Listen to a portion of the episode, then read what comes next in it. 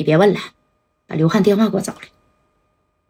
你说这天硕既然找到他了，这啥呀？这戴哥呢，指定啊啊也得帮你，你不帮能行吗？啊，其实他帮不帮都没事他不帮呢啊，张天硕也挑不出来理。但是他要是帮了，那咋能念你一辈子小恩情啊？啊，他得了解一下人张天硕承认这事儿真真怪我，那你说不怪他吗？属实也是怪他，你多洋们儿啊！开演唱会还得给你米儿，用你的小设备啊。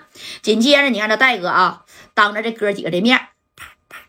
把电话那就给刘汉给支过去了，而此时呢，这刘汉跟刘伟呀啊，在这吃饭呢啊。周公子已经回红墙大院跟老爷子吃饭去了啊。梅姐还在香格里拉呢啊。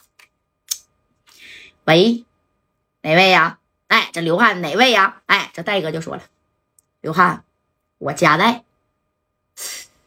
一听这夹带，那刘汉脑瓜转的是嘎嘎的快呀啊！你指定是因为张天硕这事儿，哈。贾代呀，怎么想起给我打电话了？嗯，嗯，有什么事儿你就直说吧。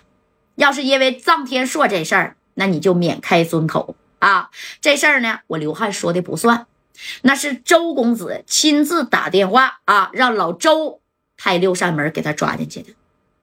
要是别的事儿啊，贾代，你想跟我谈谈啊，合作项目啊，或者是投资个买卖呀啊，那我呢，现在就过去，咱俩面谈都可以。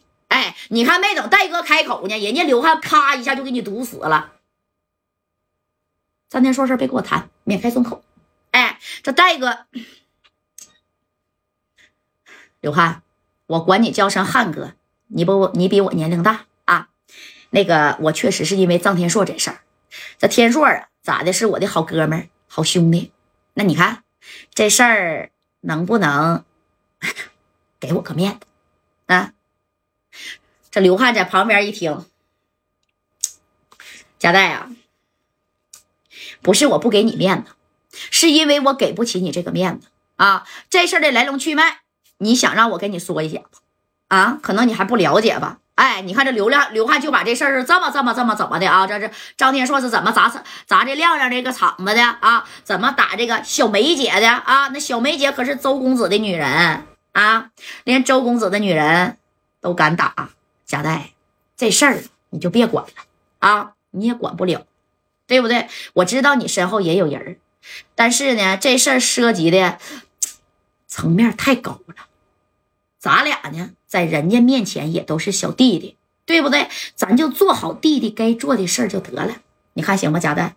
啊，咱俩之前呢也发生过冲突，但是现在呢，你看你过得挺好，我过得也挺好。啊，何必得罪上边的人呢？对不对？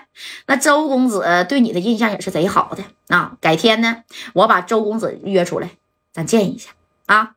张天硕这事儿啊，你就别管了。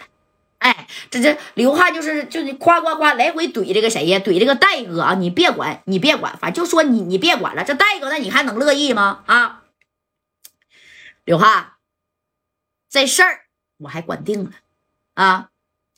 事儿的来龙去脉。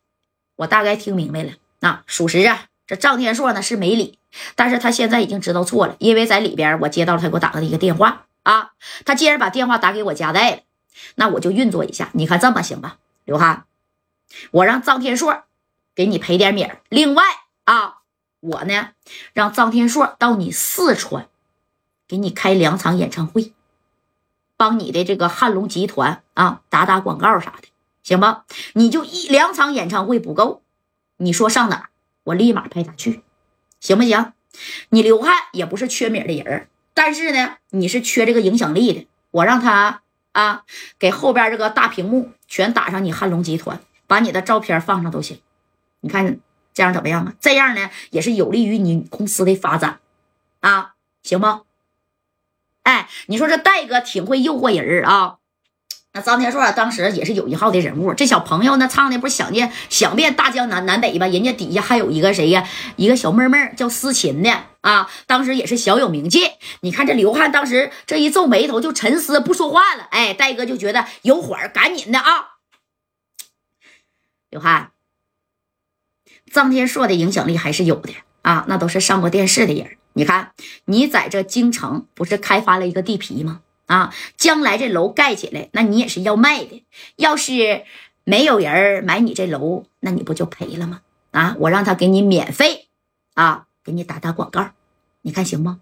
另外，他手底下还有个叫思琴的，我让他俩一块儿，就是站在你汉龙集团的门口，给你唱歌都可以。你看这这这小待遇，我就问你优不优越，动不动心啊？这刘汉这边真动心了。张天硕是啥人啊？对不对？你平常你有的时候真请人家呀，人家都不来。你说这个属实公司的发展啊，是需要影响力的，需要品牌效应的，要不然人咋早都请明星代言呢？你说是不是？哎，